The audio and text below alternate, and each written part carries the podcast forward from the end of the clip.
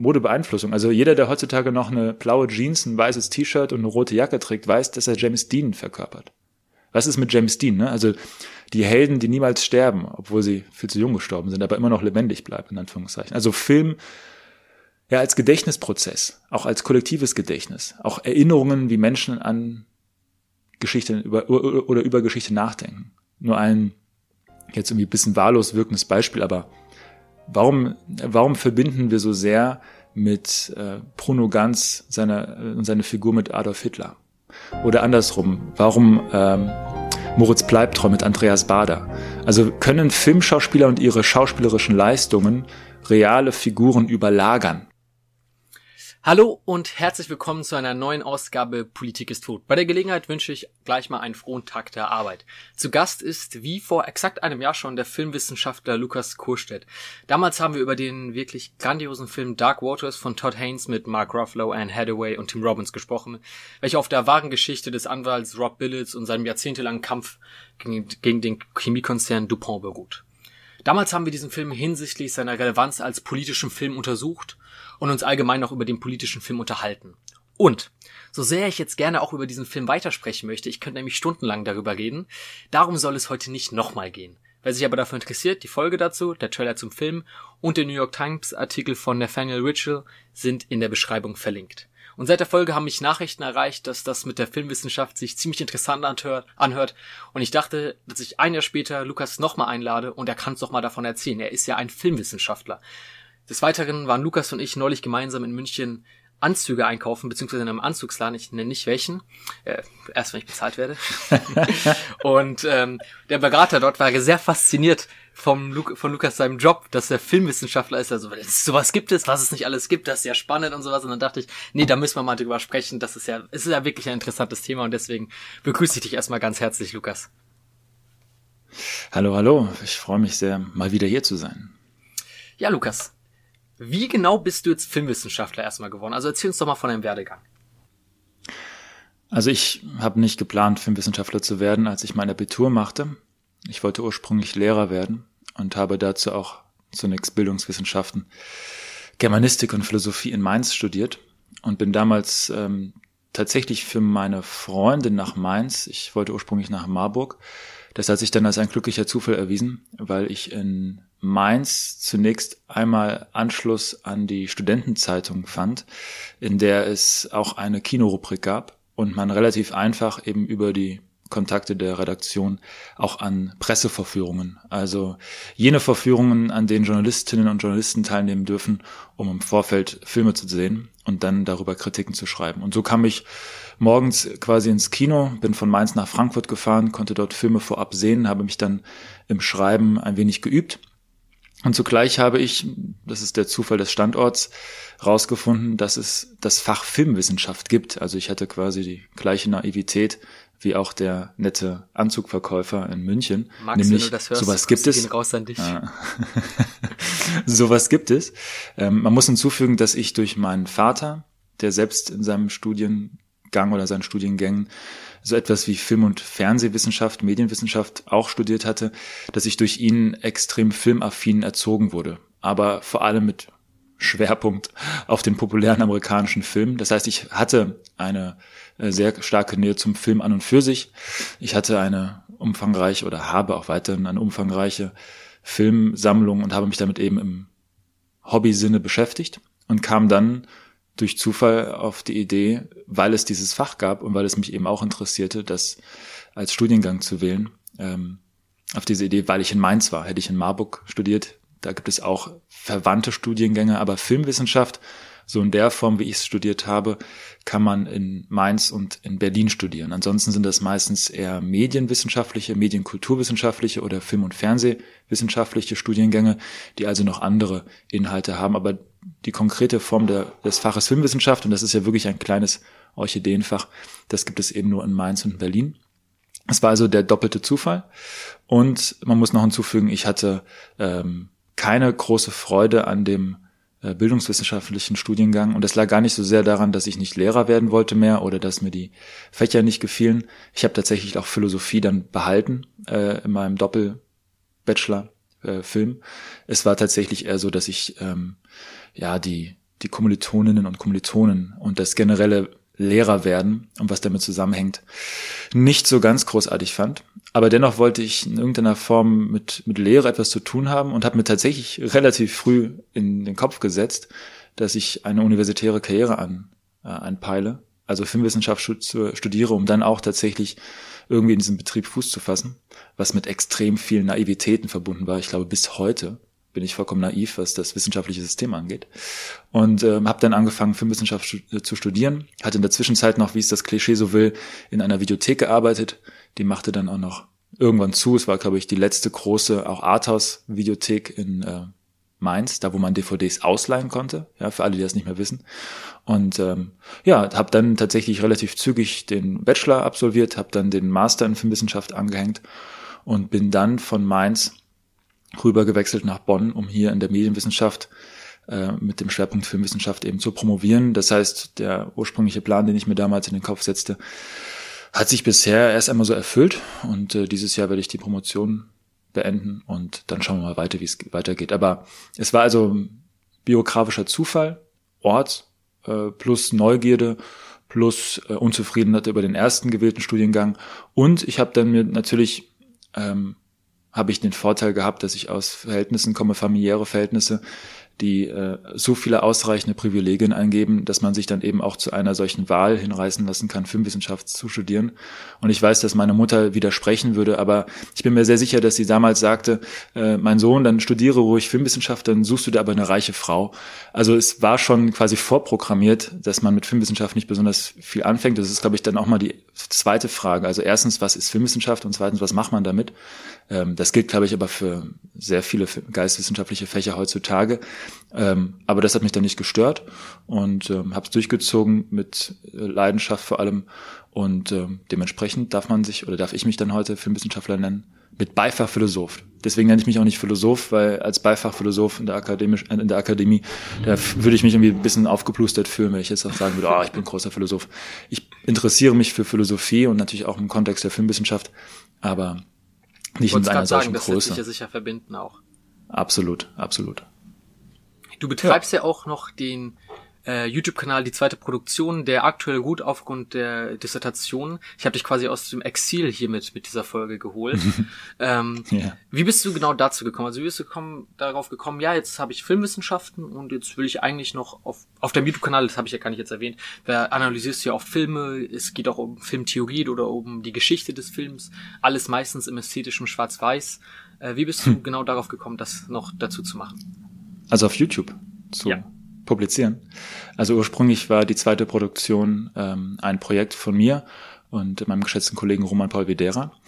Wir waren damals äh, Studenten der Filmwissenschaft, ähm, versessen auf vor allem die Kunstform Film und wir wollten die Kunstform Film mit der Kunstform des Schreibens über Film so ein bisschen äh, untermalen und unsere Gedanken, unser Diskutieren über Filme in Schriftform festhalten und hatten dazu eine Webseite aufgebaut, wie man das halt so macht, wie so ein Blog.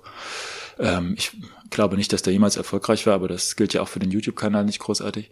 Aber wir hatten da unser, unseren Spaß und unsere Freude. Aber irgendwann habe ich wiederum festgestellt, dass in Zeiten der neuen Medien ähm, Schrift im Internet mehr oder weniger tot ist, wenn es über 280 Zeichen hinausgeht oder eine Letterbox-Kritik übersteigt. Und äh, habe dann, dann eben überlegt, welche Möglichkeiten gibt es, das geschriebene Wort dennoch unter die Menschen zu bringen und sah dann natürlich das audiovisuelle Medium und ähm, das Video als die Möglichkeit, das Video-Essay und dachte auch, dass damit auch so eine gewisse Wertigkeit steigt, weil man damit ja natürlich deutlich mehr machen muss. Das Produzieren von Videos ist aufwendiger, als jetzt einen Text zu schreiben.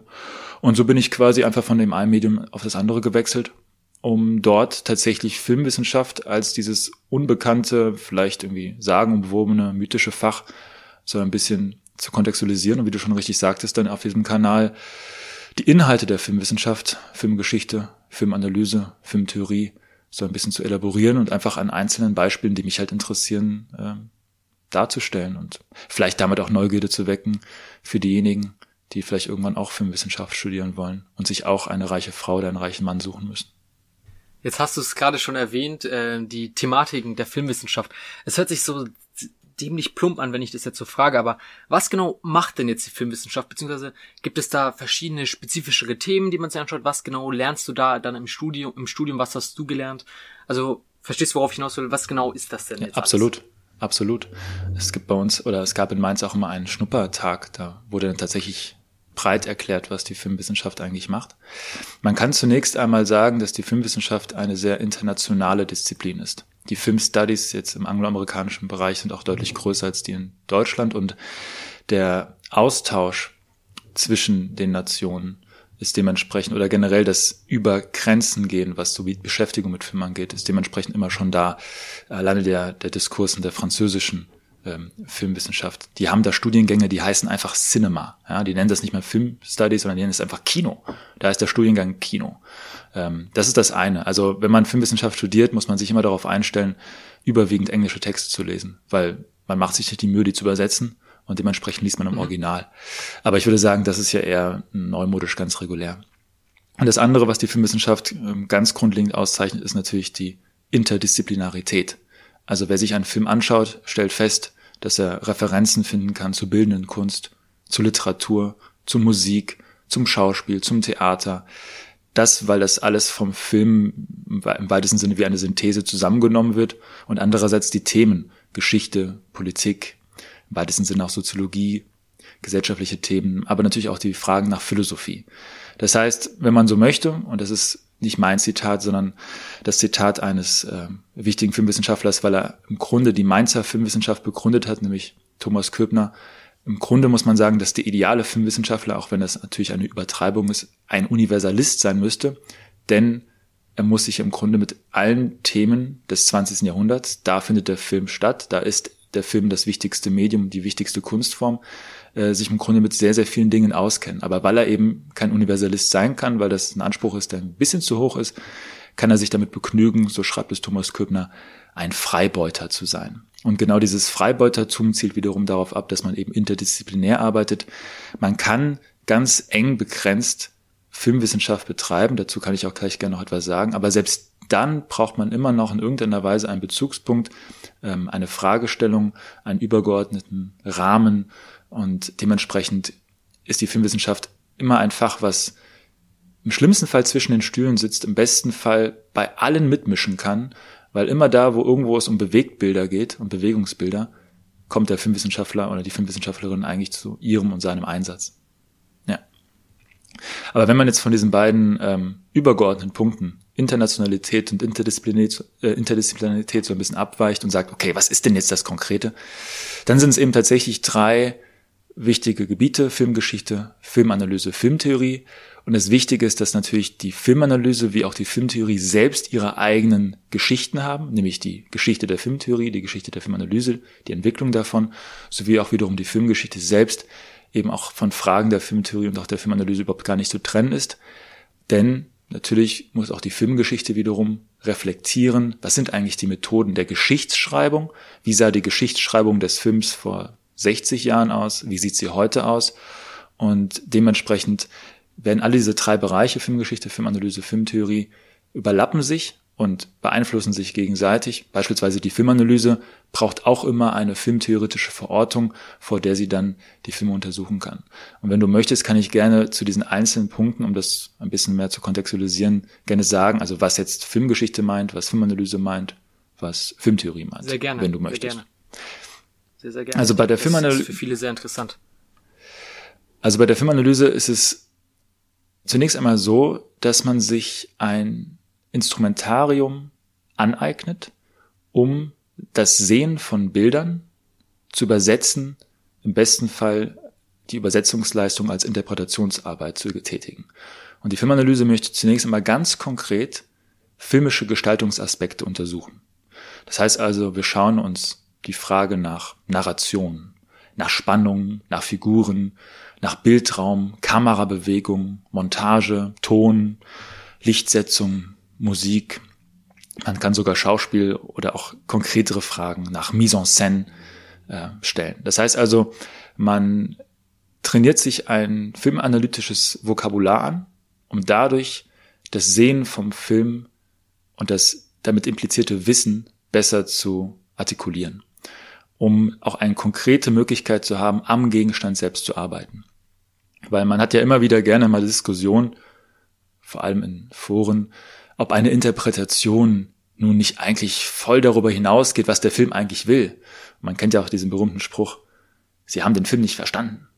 Und die Frage ist, wie kann ein Filmwissenschaftler, der das also als akademische Disziplin betreibt, umgehen? Und da ist eben der klare Ansatzpunkt, dass man sich die Gestaltungsaspekte, die also am Material des Films zu erkennen sind und aus denen sich Rückschlüsse ziehen lassen, genauestens zu beobachten, um dann wiederum Thesen zu bilden. Also man muss ja das visuelle Bild, und der Film besteht nun einmal in erster Linie aus Bildern und Tönen, übersetzen in eine andere Sprache. Und dafür brauchen wir die Möglichkeiten, die Methoden, die Untersuchungsgegenstände im weitesten Sinne. Weil es ist ja interessant, dass wenn wir über Filme sprechen, so wie wir über Dark Waters, dann reden wir ja nicht darüber, dass wir im Kino saßen und wir saßen dort und sahen Formen, die sich bewegen und veränderten und Töne, die auf uns einprasselten und es gab so ein komisches Mischmasch und wir haben das gar nicht verstanden, sondern wir erkennen ja sofort Figuren, wir erkennen Handlungsstränge, wir können Figuren psychologisieren, wir können sagen, der erste Akt war gut, das Ende war schlecht. Und das sind ja alles solche Dinge, die uns ganz intuitiv geläufig sind. Wir alle können ja über Filme sprechen. Es ist ja nichts Schwieriges zu sagen, ob ein Film gut oder schlecht ist. Denn das Massenmedium Film ist nun einmal so präsent, dass wir alle Filme sehen, selbst wenn wir gar keine großen Filmjunkies sind. Aber genau diese Frage, wie wir es eigentlich schaffen, so einfach über Film zu sprechen, so einfach über die Psychologie von Figuren. Genau das stellt sich diese Frage der Filmwissenschaftler und die Filmwissenschaftlerin, nämlich indem sie sagt, wie kommt es eigentlich, dass wir zwei montierte Sequenzen, eine Einstellung und die nächste, richtig verstehen? Wie schafft es der Regisseur, die Regisseurin, seine Intention so in Bilder zu, äh, zu führen oder zu überführen, dass der Zuschauer und die Zuschauerin eine lineare Handlung folgen kann? Wie passiert das? Was sind da für Konventionen, die so eingesickert sind, dass wir sie automatisch verstehen? Und genau darum bemüht sich die Filmanalyse. Aber die Filmanalyse ist in dem Fall erstmal nur ein, ein, ein Baukasten, ein Werkzeugsystem, welches auch selbst interdisziplinär erstellt ist, weil alle Fragen der Narration beispielsweise haben sich die Filmwissenschaftler vor allem aus der französischen Narratologie übernommen, weil dort für die Literatur bereits Begriffe äh, gefunden wurden zum Thema ähm, Erzählung, Fokalisierung, Perspektive, Narration, dramaturgischer Aufbau. Wir bedienen uns da ja sogar bei Aristoteles und sagen Fünf-Akt, Drei-Akt-Schema etc. pp. Also wir sehen auch hier wieder Filmanalyse interdisziplinär. Aber innerhalb dieser, dieses grundlegenden filmanalytischen Ansatzes gibt es natürlich auch verschiedene Ausprägungen, die dann wiederum korrelieren mit der Filmtheorie. Wenn jetzt beispielsweise jemand eine feministische Filmanalyse betreibt, dann hat er schon do dort direkt einen anderen Hintergrund, was die Theoretisierung des Films angeht. Was ist der Film im Blick auf feministische Theorie?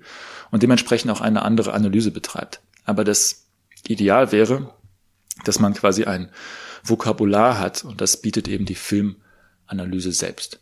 Und dann, das ist natürlich auch noch klar, ist es so, dass auch der Filmwissenschaftler jenseits des Films seine Wirkung, aber auch seine Produktion und seine Rezeption untersuchen kann. Also der Filmwissenschaftler kann auch Filmsoziologe sein und sich die Frage stellen, warum sind diese Filme erfolgreich gewesen und warum diese nicht? Und das ist eine soziologische Frage. Dafür braucht es dann eigene Messung. Das heißt, man kann auch dort empirisch arbeiten. Zuschauerauswertungen, quantitative Zuschauerbefragungen, was auch immer. Das heißt also, auch dort gibt es eine große Weite. Und das ist eben die Filmanalyse. Die Filmtheorie hingegen ist im Grunde das, was eigentlich auch schon vor der Analyse kommen muss. Wir müssen uns in irgendeiner Weise darüber verständigen, was der Gegenstand Film eigentlich ist. Also es gibt keine Beschäftigung über den Film, auch generell über irgendeinen Gegenstand, würde ich sagen, ohne irgendeine theoretische Grundlage. Selbst wenn das eine Grundlage ist, die wir bereits. ja ganz genauso auch. Absolut. Ich, das ist es gibt ja immer so eine gewisse Theoriefeindlichkeit die meistens sich noch ein bisschen paart mit einem gewissen Anti-Intellektualismus. Ähm, das sind vielleicht Notbehelfe, weil man glaubt, wir brauchen keine Theorie mehr, weil wir die Empirie haben, aber auch die Empirie setzt eine Theoretisierung vor, und zwar in der Art und Weise, wie wir uns zur Welt positionieren. Ja, der Biologe positioniert sich nun einmal anders zur Welt als der Kulturwissenschaftler. Wichtig also ist, die Filmtheorie ist immer die Grundlage für eigentlich alles.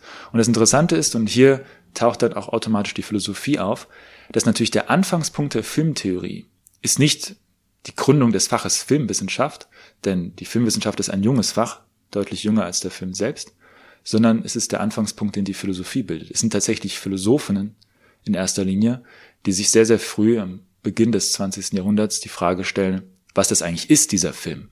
Was ist Film? Das ist im Grunde die klassische filmtheoretische Frage schlechthin. Wir fragen nach der Ontologie, nach dem Wesenszug des Films. Und da schließen sich verschiedene Sachen an. Ästhetik, Erkenntnistheorie, sogar Metaphysik. Und nur um ein paar Beispiele zu nennen, um auch die Größe zu zeigen, wer sich da alles mit Film beschäftigt hat. Der berühmte äh, Marxist Georg Lukács beispielsweise hat sich gefragt, was ist eigentlich der Film und wie passt dieses Ding, dieses neue Etwas in die Systeme der Künste? Denn du musst dir das so vorstellen, dass ich glaube bis in die 30er, 40er Jahre hinein, wahrscheinlich noch länger, musste der Film erst einmal darum kämpfen, in seiner Theoretisierung als Kunst wahrgenommen zu werden und nicht nur als ein Gebrauchsgegenstand oder als eine Attraktion auf dem Jahrmarkt im Zweifelsfall oder als Massenunterhaltung. Das heißt, Theoretiker und Theoretikerinnen versuchen zu legitimieren, dass der Film Kunst ist, also etwas ganz Besonderes hat, was die anderen Künste nicht hat. Was unterscheidet also den Film von Theater, was von bildender Kunst, was von Literatur? Und was ist das eigene, das besondere Wesensmerkmal des Films? Und das fragt sich unter anderem, das ist wirklich nur einer unter vielen, Georg Lukács. Da gibt's aber noch jemanden wie Walter Benjamin, der in seinem berühmten Kunstwerkaufsatz sich die Frage stellt, was ist denn Kunst eigentlich noch? Was bleibt vom System der Künste übrig, wenn der Film einmal da ist, als Medium der Reproduktion? Also er wirft dann die Frage auf, wie sich eigentlich Medientechnik und die Wirkung von Medientechnik eigentlich etabliert und wie der Film wiederum durch eben die Tatsache, dass er technisch reproduzierbar ist, sich auf die Kunst auf, auswirkt und damit einen Einfluss darauf hat, was wir dann die Moderne nennen. Das ist wiederum ein weiterer Ansatz, der sich aber auch mit Filmen ganz konkret beschäftigt. Und der dritte, den man wahrscheinlich am, noch am ehesten von allen drei kennt, ist dann Theodor W. Adorno. Und der stellt die Frage von der anderen Seite. Der sagt, was kann die Philosophie tun, wenn der Film als kulturindustrielle Maschinerie Aufklärung und Emanzipation zurückdreht? Das ist seine These. Kino ist Massenbetrug. Kino ist Verblendungszusammenhang. Kino ist ein Teil eines totalitären Systems, was den Menschen unterwirft. Wir gehen ins Kino, um uns dort anzuschauen, wie Donald Duck seine Schläge bekommt, so sagt er ja in einer berühmten Passage, damit wir unsere Schläge besser aushalten. Und er stellt sich die Frage, was kann die Philosophie tun, damit wir diese Anti-Aufklärung namens Kino wieder zurückdrehen können? Äh, Spoiler, gar nichts. Ja, ist vorbei. Und das ist auch ein Ansatz, mit dem Film umzugehen, aber eben auf einer ganz anderen Ebene. Und beispielsweise Adorno wird dann später weitergetragen und ein Großteil der 70er, 60er, 80er Jahre Filmtheorie ist sehr stark beeinflusst von anderen wichtigen Philosophen oder in dem Fall solche, die wir heute so nennen, aber vom Beruf anders waren, beispielsweise Louis Althusser oder Jacques Lacan. Das heißt also, da haben wir neomarxistische oder freudianische Perspektiven auf den Film. Und auch hier wieder stellt sich die Frage, was ist Film? Und da gibt es beispielsweise die Variante zu sagen, im Kontext eines Staates und seiner ideologischen Staatsapparate, die uns beispielsweise erziehen, indem wir zur Schule gehen, die uns äh, ja, biopolitisch maßregeln, indem wir in, in Krankenhäuser gehen. Dieser, dieser Staat setzt uns auch zu, indem wir ins Kino gehen. Auch dort gibt es einen Apparat. Wir werden diesem Apparat ausgesetzt. Wir werden als Subjekte angerufen. Das meint er beim Französischen auch immer gleichzeitig Unterwerfung und werden klein gehalten. Wir können uns dann auf der Leinwand gespiegelt sehen und sehen auf einmal also glauben, wir würden uns selbst sehen, das ist dann das Spiegelstadium bei Lacan, was dann herbeizitiert wird, um dann zu sagen, wir gehen ins Kino, um quasi vermeintlich das Wahre zu sehen, aber uns darin zu täuschen. Und da sehen wir sofort, aha, schon wieder die Interdisziplinarität. Filmwissenschaftlerinnen und Filmwissenschaftler, wenn sie sich denn so damals schon genannt haben, lesen eben große Philosophie und beziehen das auf den Film. Auch das wieder quasi die, die Referenz zum Ausgangspunkt. Und so betreibt sich eben die Filmtheorie. Da gibt es unterschiedlichste Ansätze. Die feministische Filmtheorie habe ich schon genannt.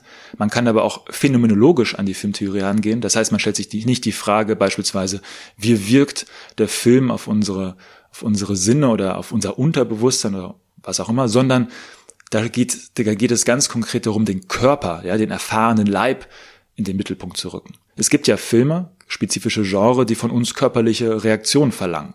Wenn wir beispielsweise in den Horrorfilm gehen, dann wollen wir uns erschrecken oder wir stellen uns zumindest darauf ein.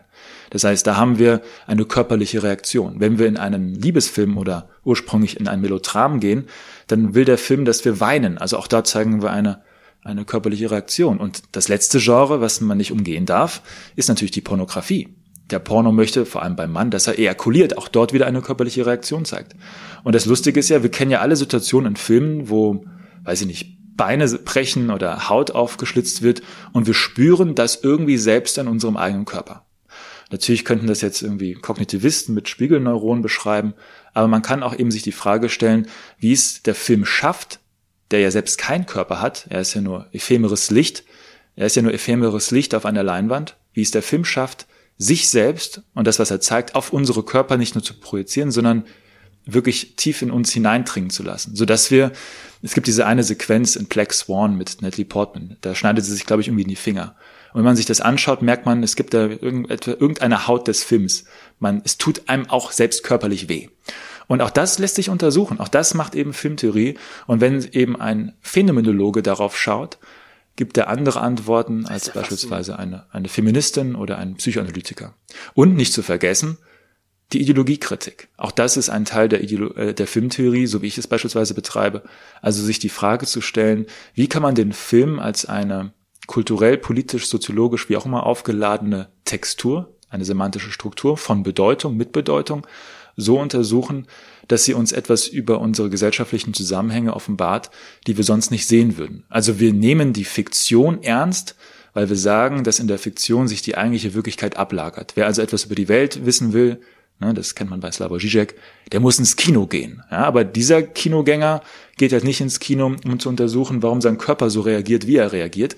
Aber der größte Trick besteht eigentlich im Grunde dabei, auch solche Dinge zu verbinden. Also mein, so eine Utopie wäre quasi eine ideologiekritisch phänomenologische Filmtheorie. Ja, das könnte alles möglich sein. Und das macht die Filmtheorie. Und solche Fragen, die man sich an den Anfang stellt, was ist Film? Welchen Erkenntniswert hat Film? Der spielt wiederum eine Rolle auch natürlich, wie man dann Filmanalyse betreibt. Denn beispielsweise die Filmanalyse, wie wir sie heute überwiegend betreiben, ich nicht vollständig, aber ist im Grunde herausgewachsen aus einem Ansatz, der sich gegen sehr viele Filmtheorien der 70er Jahre wendete, um etwas anderes zu machen. Und das heißt also, da haben wir quasi einen Übergang von Filmtheorie auf Analyse. Und dieser Analyseansatz würde auch niemals selbst zugeben, dass er auch eine Filmtheorie hat, aber natürlich führt daran kein Weg vorbei. Und der dritte und letzte Punkt, der in all das natürlich einspielt, ist die Frage nach der Filmgeschichte. Und das könnte man zunächst einmal ganz klassisch sehen und sagen, was sind beispielsweise Stilepochen des Films? Was sind Ästhetiken des Films, die sich abwechseln? Warum gibt es so etwas wie den deutschen Expressionismus? In den 20er Jahren. Warum endet dieser? Und was machen dann spätere Stilrichtungen? Man kann sich zum Beispiel an den Film Noir noch erinnern, weil wir noch ab und zu Neo-Noirs im Kino sehen, Filme mit besonderen Akzentsetzungen auf Licht und Schatten und sich dann historisch die Frage stellen, was sind die Vorbilder davon? Wo taucht das das erste Mal auf? Welche Vorbilder gibt es auch beispielsweise in der Stummfilmzeit? Das wäre eine klassische Filmgeschichtsschreibung, die sich nach solchen Parametern orientiert das Studiosystem und die Entwicklung, Individualstile, ne? was ist das Kino von Quentin Tarantino, wie ist sein Frühwerk mit seinem Spätwerk vergleichbar, was sind Kinobewegungen, man kann an den neuen deutschen Film denken, man kann an die Nouvelle Vague denken, man kann aber auch die Geschichte der Filmgenre schreiben. Warum beispielsweise haben wir heutzutage so wenige Film, Filme aus dem Genre des Western, aber warum war der Western das erste oder mitunter das erste und einer der wichtigsten Genre des amerikanischen Kinos? Also warum gibt es quasi solche Bewegungen, wo auf einmal Genre verschwinden und wieder auftauchen? Wir haben beispielsweise seit 20 Jahren Superheldenfilme en masse. Die gab es davor nicht so. Warum gab es sie nach 2001? da kann sofort der Genre-Theoretiker etwas zu sagen, aber vielleicht auch der Soziologe, der sich die Frage stellt, hat das vielleicht etwas beispielsweise mit dem War on Terror und dem 11. September zu tun? Also hier siehst du wieder sofort interdisziplinäre Verbindungen, die neue Fragen aufwerfen. Aber in der Filmgeschichtsschreibung gibt es eben auch neuere Richtungen, die sich New Film History nennen. Da setzt man viel mehr den Fokus nicht so sehr darauf, ob ein Regisseur diesen einen tollen Film gemacht hat oder nicht, sondern man sagt, was sind eigentlich technologische Entwicklungen? Alleine die Entwicklung technologischer Hinsicht bezüglich leichterer Kameras 16 Millimeter, 8 Millimeter, leichter mobiler Ton. Das hat den Dokumentarfilm revolutioniert. Und das war nicht so sehr der Grund, weil da sich junge Männer und junge Frauen trafen und sagten, wir müssen einen neuen Dokumentarfilm machen, sondern weil sie neue technologische Möglichkeiten hatten.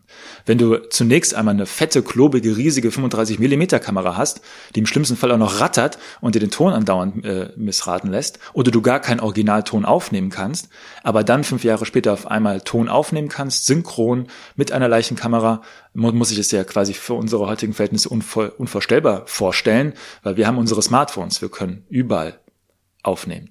Und das sind übrigens auch wiederum Fragen, die sich dann Filmwissenschaftler stellen können, wie also heutige mobile Ästhetiken auch sich wiederum rückwirken auf das Kino und auf unsere Gesellschaft. Also auch das ist Filmgeschichte. Technologische Entwicklungen, Produktionshintergründe untersuchen und eben nicht nur auf einzelne Regisseure blicken. Aber das Besondere eben ist, auch das lässt sich noch ergänzen und das ist quasi auch dann der, der letzte Punkt meines kleinen Monologs hier, nämlich wir können natürlich Film auch als historische Quelle begreifen. Wir können also durch den Film auf die Geschichte blicken und den Film als ein Artefakt nehmen, an dem sich Zeitgeschichte abzeichnet, bemessen lässt. Also Film als ein Wissensspeicher einer gewissen Zeit. Also der Film speichert etwas in sich und wir können ihn befragen nach spezifischen Fragen, die wir haben bezüglich der Zeitgeschichte beispielsweise. Wir können aber auch durch das Kino die Frage stellen, was ist eigentlich der Erfahrungsraum der Zeitgenossen gewesen, also der Menschen einer jeweiligen Zeit. Warum haben diese einen Film zu einem Kultfilm gemacht und den anderen nicht? Warum, das ist eine Frage, die sich ein berühmtes Filmwissenschaftlerpaar, David Wardwell und Kristen Thompson, stellt äh, in der Einleitung ihrer Filmgeschichte. Warum gehen wir aus den Kinos und frisieren uns die Haare so wie unsere Helden? Man könnte es heute größer stellen. Warum demonstrieren junge Männer und junge Frauen dafür, dass eine spezifische Schnittfassung eines Films erscheint. Und warum begnügen sie sich nicht einfach damit, was, was sie bekommen haben? Ja, also warum trägt sich der Film aus dem Kino raus in unsere Leben, in unsere Lebensweisen, in unsere Wohnungen? Warum kaufen wir diesen ganzen Merch-Kram? Auch das sind Sachen, die sich dann logischerweise auch mit filmgeschichtlichen Fragen verbinden lässt, aber natürlich auch wieder sofort rückbinden lässt an filmtheoretische Fragen. Und auch oft also bei Mode wirklich, natürlich in Filmen. Absolut, ja klar. Modebeeinflussung. Also jeder, der heutzutage noch eine blaue Jeans, ein weißes T-Shirt und eine rote Jacke trägt, weiß, dass er James Dean verkörpert. Was ist mit James Dean? Ne? Also die Helden, die niemals sterben, obwohl sie viel zu jung gestorben sind, aber immer noch lebendig bleiben, in Anführungszeichen. Also Film ja als Gedächtnisprozess, auch als kollektives Gedächtnis, auch Erinnerungen, wie Menschen an Geschichte über, oder über Geschichte nachdenken. Nur ein jetzt irgendwie ein bisschen wahllos wirkendes Beispiel, aber Warum, warum verbinden wir so sehr mit äh, Bruno Ganz seine, äh, seine Figur mit Adolf Hitler? Oder andersrum, warum ähm, Moritz Bleibtreu mit Andreas Bader? Also können Filmschauspieler und ihre schauspielerischen Leistungen reale Figuren überlagern? Und auf einmal werden fiktive Szenarien umgedeutet zu quasi, weiß ich nicht, pseudodokumentarische äh, oder pseudodokumentarisches Material. Auch da kann man sich mal die Frage stellen, wie wirkt denn Film so stark auf uns, dass er solche Veränderungen auslöst? Und auch das lässt sich in der Filmwissenschaft, aber auch eben logischerweise in den benachbarten größeren Disziplinen der Medien- und Medienkulturwissenschaft dann eben, ja, durchdenken, bearbeiten, dazu Thesen erstellen etc. Und genau diese drei Punkte, also Filmanalyse, Filmgeschichte, Filmtheorie, das sind eben diese drei Schwerpunkte und die lassen sich dann eben ja nicht beliebig, aber vor allem echt endlos ausdeklinieren, um dann eben ja, verschiedene Blickwinkel auf den Film zu werfen. Aber das würde ich sagen, ist so das, was ein Filmwissenschaftler und eine Filmwissenschaftlerin macht im besten Fall. Ja, vielen Dank für diesen kleinen, aber feinen Monolog. Man sieht, dass du in der Forschung, in der Lehre bist. Das hört man raus. Also ich muss sagen, ich finde das wirklich sehr faszinierend. Falls sich da jemand interessiert, auf deinem Kanal behandelst du alle drei Themen immer wieder mal. Da gibt es mehrere Rubriken. Filmanalyse, Filmtheorie, Geschichten des Films, habe ich auch schon am Anfang erwähnt. Ähm, vielen, vielen Dank dafür, für diesen kleinen Einblick. Du hast jetzt schon mehrfach über die interdisziplinäre Filmwissenschaft gesprochen, beziehungsweise wie interdisziplinär Filmwissenschaft ist. Wir haben es ja hier hm. mit einem politischen Podcast zu tun. Yes. Können in, inwiefern ist die Filmwissenschaft interdisziplinär auf die Politik bezogen? Können wir die politischen Verhältnisse mit Hilfe der Filmwissenschaft besser verstehen? Ich würde sagen, ja. Und es gibt verschiedene Ansätze und das, was ich hier nur so ein bisschen anklingen lassen kann, ein bisschen theoretisieren lassen kann, ist natürlich auch nur ein Ausschnitt. Ähm, und der erste Punkt, den ich machen würde, der ist auch so, so, sofort ein filmhistorischer auch gleichzeitig. Denn natürlich gibt es Streitigkeiten darüber, was eine politische Ästhetik des Films sein könnte. Also wie kann ein Film politisieren? Das ist die eine Frage, die uns aber heute eher weniger interessiert. Aber wie kann ein Film politisch sein? Und natürlich könnte ein Film politisch sein, indem er beispielsweise politische Themen thematisiert. Wir haben ja beispielsweise Dark Waters besprochen, ein Film, der ein politisches Thema oder jedenfalls eines von gesellschaftlicher Tragweite thematisiert. Und dementsprechend könnte man sagen, das ist ein politischer Film. Aber das reicht natürlich dann nicht, wenn man den Film auch als eine Kunstform aufgreifen will. Und da gibt es eine, ja, tradierte Dichotomie, eine Unterscheidung, und zwar die zwischen der, ich nenne es jetzt mal bösen Massenkultur, der böse Hollywood-Blockbuster und auf der anderen Seite der, Anführungszeichen, gute, progressive, avantgardistische Kunstfilm. Und die Unterscheidung wird deswegen getroffen, weil man sagt, der Blockbuster, beispielsweise der von Michael Bay, verschleiert seine Machart. Er tritt im weitesten Sinne als eine Art selbsterzählende, scheinbar formvergessene Geschichte auf. Und zwar so sehr, und das ist ein erwachsener, ein erwachsener, sage ich, ein gewachsener Stil, eine gewisse Hollywood-Tradition, so sehr, dass wir gar nicht mehr über die Form eines Blockbusters nachdenken, sondern tatsächlich eigentlich über die Personen, über die Geschichten und über die Psychologie sprechen und über die Konflikte.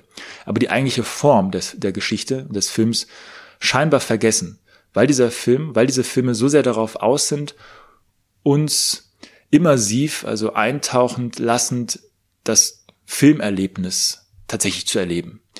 Das heißt also, wenn man es jetzt böse ausdrücken möchte, versuchen diese Filme, das würde der gute alte Teddy Adorno sagen, dem Zuschauer, der Zuschauerin fremde Träume einzupflanzen. Ja, das ist der Vernebelungszusammenhang. Das sind also keine Filme, die politisch sind, sondern Filme, die einen gewissen ebenfalls natürlich politischen Status quo festigen wollen. Hier käme dann beispielsweise der Ideologiekritiker auf den Plan und würde sagen, haha, seht her, so wurdet ihr hinters Licht geführt.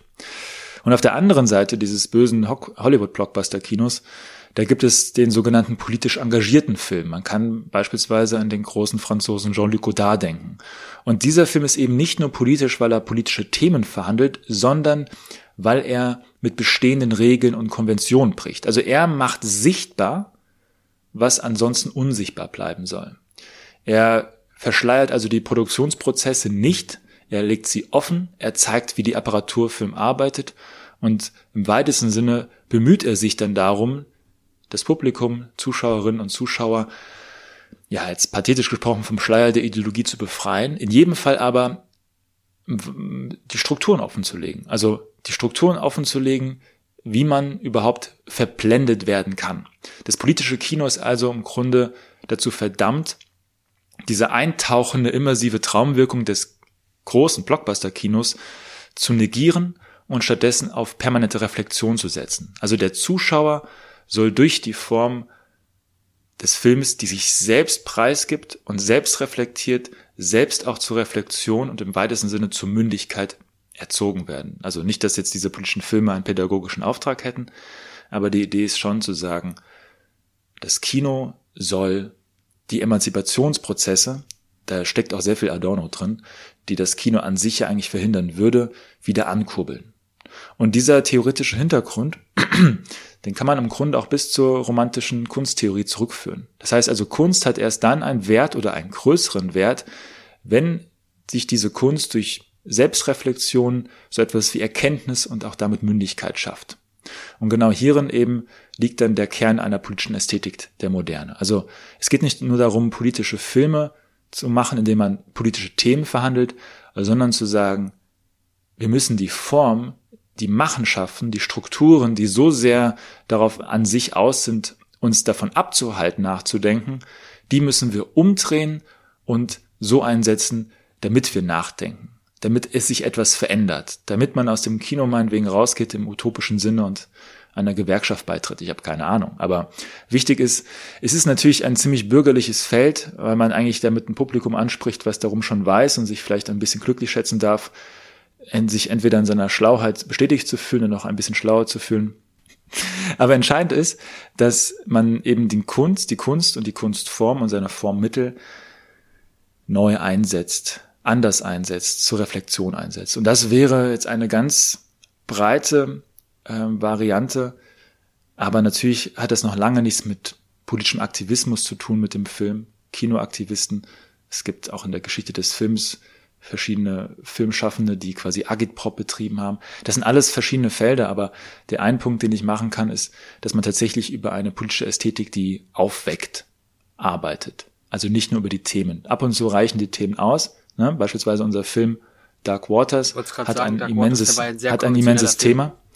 Es ist ein sehr konventioneller Film. Und genau das ist dann auch mein Kritikpunkt. Also nicht, also es ist nicht der einzige Weg, etwas Politisches auszudrücken. Der Film Denn behandelt das Problem halt ein ist auch, politisches Thema, beziehungsweise ein gesellschaftliches Thema, aber in seiner Form ist der Film wie ein ganz normaler anderer Film. Die Kameraperspektiven sind unspektakulär. Einmal ja. gibt's diese eine Szene mit der Kuh, über die wir gesprochen haben, ja. aber das war's auch schon. der Film ist konventionell ja. konventionell. Ja. ja, genau. Und dennoch würde ich behaupten, kann auch ein solcher Film politisch sein. Da würde man eben Hardcore Jean-Luc Godard, Godardianer widersprechen, aber das ist ähm, vollkommen legitim. Ich glaube, es gibt noch andere Möglichkeiten. Man kann sich auch dem Politischen auf eine andere Art und Weise nähern, ähm, aber das wäre eine Variante, die man eben dort ja immer wieder auffindet. Und über den politischen Film haben wir auch sehr ausführlich auch letztes Jahr neben Dark Waters auch noch gesprochen. Ähm, wer sich darüber, äh, wer sich, wer sich dafür interessiert, kann da gerne noch einmal reinhören. Ja, Lukas, es war schön, dass du wieder da warst. Es hat, es war sehr faszinierend. Also ich sag ja immer, in deinem zweiten Leben würde ich Filmwissenschaften studieren. Also ich muss sagen, es ist wirklich sehr faszinierend. Du bringst es auch wirklich sehr schön rüber. Es war toll, dass du da bist. Es war ein spannendes Thema. Ich hoffe, den Zuhörerinnen und Zuhörern, ich hoffe, euch hat's auch gefallen. Ähm, vielleicht kann man irgendwann mal in der Zukunft gerne mal wieder über eine tiefere Spezifität der Filmwissenschaft sprechen, über die Filmtheorie, Filmanalyse an sich. Vielleicht findet sich da eines Tages wieder was. Ich finde das Thema sehr spannend und es würde mich immer freuen, darüber zu sprechen. Wunderbar, dass du hier warst, Lukas. Und du kannst gerne ich bin immer wieder deinen Spruch dabei. zum Schluss bringen, den du immer bringst in deinen, in deinen Videos und dann beenden Das, das wusste ich, dass du das möchtest. So ein Fetisch. Die sind die, die sind die Grenzen dessen, was wir vermögen, würde ich sagen, in dem Fall. Der Rest gehört euch. Vielen Dank. Das war Politik ist tot. Wer den Podcast finanziell unterstützen möchte, kann das über das in der Beschreibung angegebene Konto tun oder über den angegebenen PayPal-Link. Herzlichen Dank.